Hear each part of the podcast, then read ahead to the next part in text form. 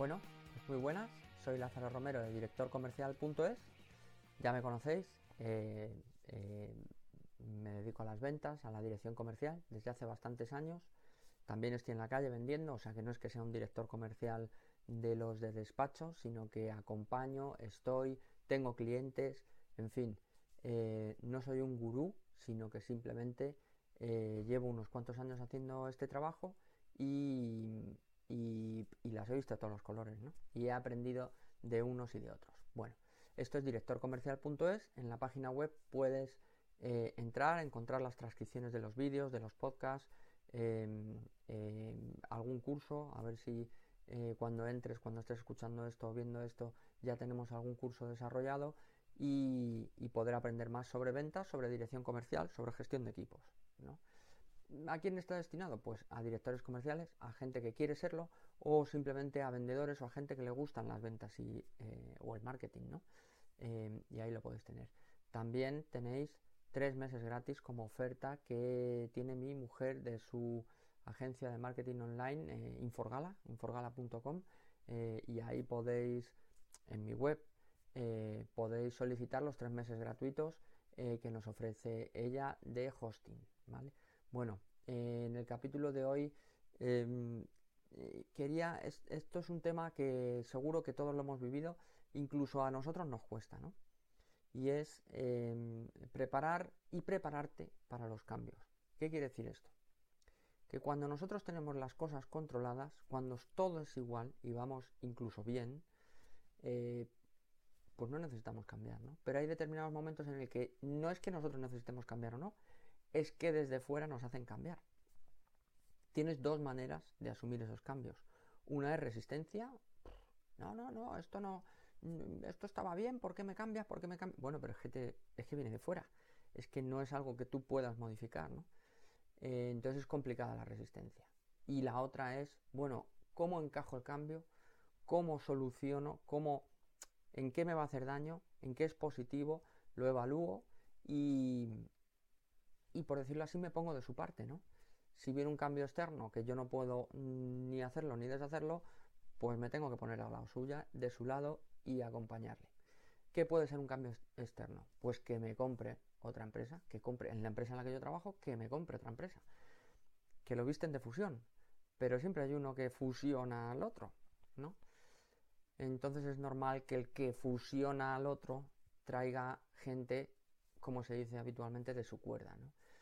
Eh, por tanto, tu puesto puede estar duplicado. Y si tu puesto está duplicado, hay uno de los dos que va a ocuparlo. El otro o se irá a la calle o le recolocarán en otro sitio. ¿no? Bueno, pues habrá que intentar ver cómo resolvemos esa, esa situación, pero enfadándote, mosqueándote o peleando contra ella, no lo vas a resolver porque eso ya está. ¿Qué puede pasar externamente? Una crisis económica del copón de la baraja, ¿no? Em, ¿Qué puedo hacer?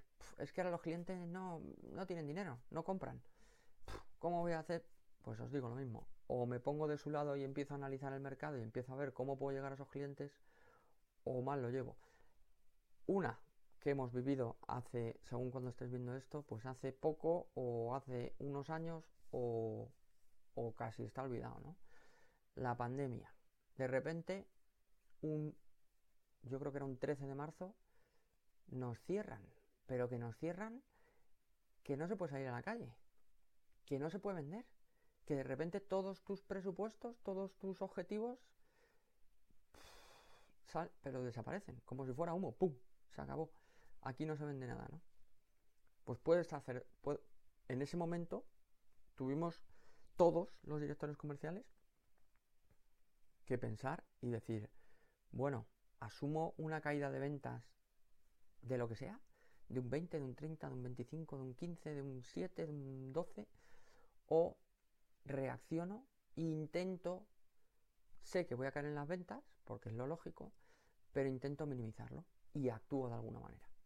¿Cómo puedo actuar en ese momento? Pues puedo meter descuentos, la dirección general. Pero ¿cómo vamos a hacer? Bueno, vamos a ver, es que tenemos que sobrevivir a esto. Y sobrevivir a esto a lo mejor es renunciar durante un tiempo a los beneficios.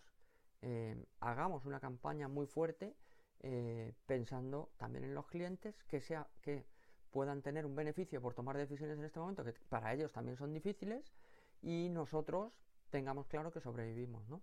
Bueno, ¿qué pasa con estas resistencias en nuestros equipos? Pues que son difíciles, de repente les cambias el aire y te dicen, uff, es que ahora un cambio, y de repente tienes que volver a girar y ¡pum! otro cambio. Em, simplemente, y es otra vez el ejemplo de la pandemia, ha habido cambios, pam, pam, pam, cada semana, cada dos semanas, cada tres días. Tenían que tomar decisiones diferentes. No me meto en si estaban bien tomadas o mal tomadas, pero estaban haciendo cambios, intentando, yo entiendo, que intentando hacerlo lo mejor posible, ¿no? Otra cosa es la preparación de cada uno, pero intentando hacerlo lo mejor posible dentro de las posibilidades de cada uno. Entonces esto es lo que nosotros tenemos que preparar al equipo para esto, ¿no? Un ejemplo muy fácil es cuando yo lo he vivido esto, em, tú entras en una empresa en la que no hay un CRM, ¿no? Y montas un Excel para el seguimiento de los clientes.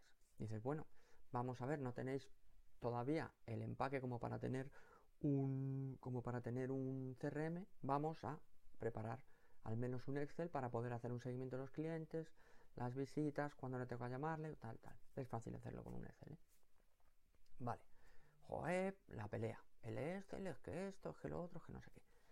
Llega el momento en que decides montar un CRM, ya tienes estructura, ya eh, es necesario un CRM, ¿no? Para un seguimiento de clientes en condiciones.